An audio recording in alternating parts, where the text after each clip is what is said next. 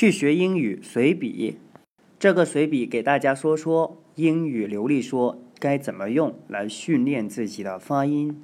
如果经过赖世雄老师的赖世雄美语发音，还有 Susan Cameron 的 Perfecting Your Pronunciation 的练习之后，我猜你已经知道每一个音标、元音或者辅音的发音规则。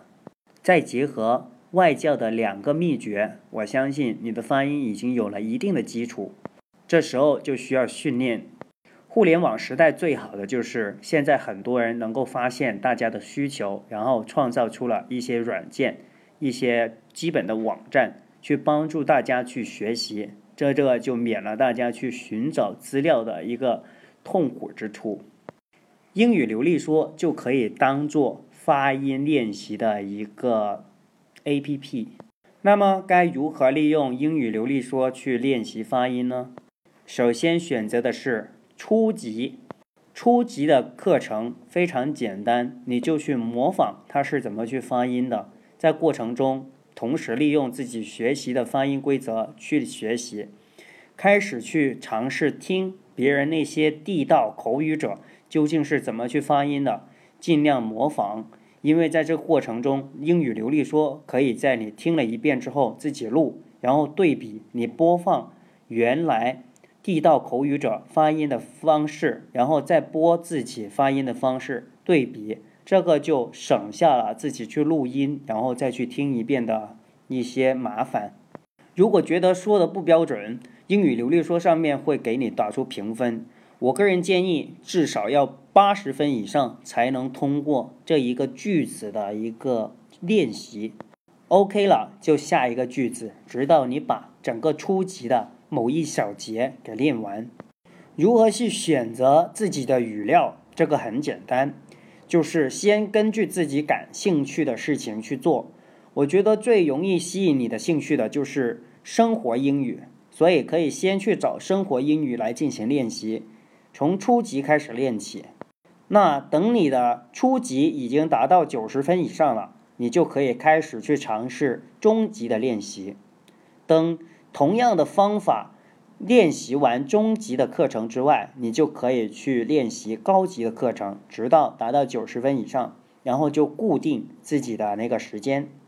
上一个随笔给大家说到的是，你可以先从每天五分钟的时间去练习，然后再到接下来过一个星期之后十分钟，再过一个星期之后二十分钟，再过一个星期三十分钟。然后三十分钟坚持一个月之后，你就可以开始再把时间往下减，减到二十分钟，啊，十分钟，五分钟。什么时候可以开始把这个给减下来呢？其实就是自己的高级课程已经达到八十分、八十五分最好是。然后到九十分之间，你就可以开始去降下自己每天练习的时间。你那时候已经掌握了基本的发音，需要的就是不断的去巩固。英语流利说就是只是帮你巩固的事情，你不需要去闯太多的关，你只需要知道自己每天要练习多少。很多人可能怀疑，如果每天只是花几分钟或者十分钟去练习这个，对口音有多大的影响呢？影响很大，我就是一个例子。我练习了二百四十五天，每天平均下来我就练到七到八分钟。那在这过程中，每天只需要练习，你的口腔肌肉就会得到训练，这才是最重点的。当你的口腔肌肉不断训练的过程中，你的大脑就自然而然，你的肌肉已经能够记住这个发音的每一个发音用的是哪部分的口腔。这时候你一去说话。那个音就出来了，是很自然而然的事情。什么时候越来越感觉到越来越自然，直到非常自然，一看不需要听地道口语的人去说，自己也能够直接录出来之后，对比地道口语者发音非常相似。那这时候你已经真真正正的形成自然的口腔肌肉，随时随地能够做好发音。郑重声明，我现在不是为。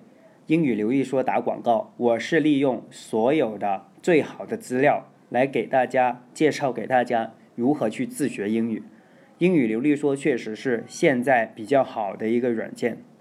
当然，我昨天上一期已经跟大家说过，当英语流利说弄完之后呢，可以尝试去英文去配音，这一个非常好。好在什么呢？它的语速更快，其实就是接近正常人交流的速度。另外，它的比较真真正正的去接近你的生活，那些电影、美剧、英剧其实都是这样子，包括那些动画。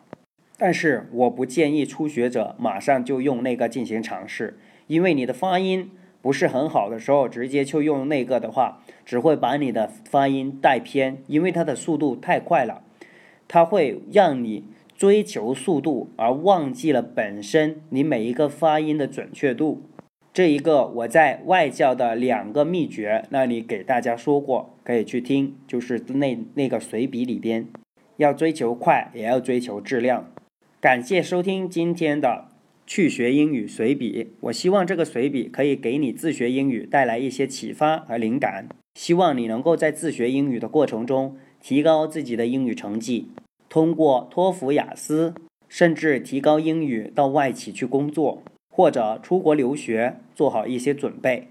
相信我，自学英语也能够像在外国一样，去练自己地道的口语。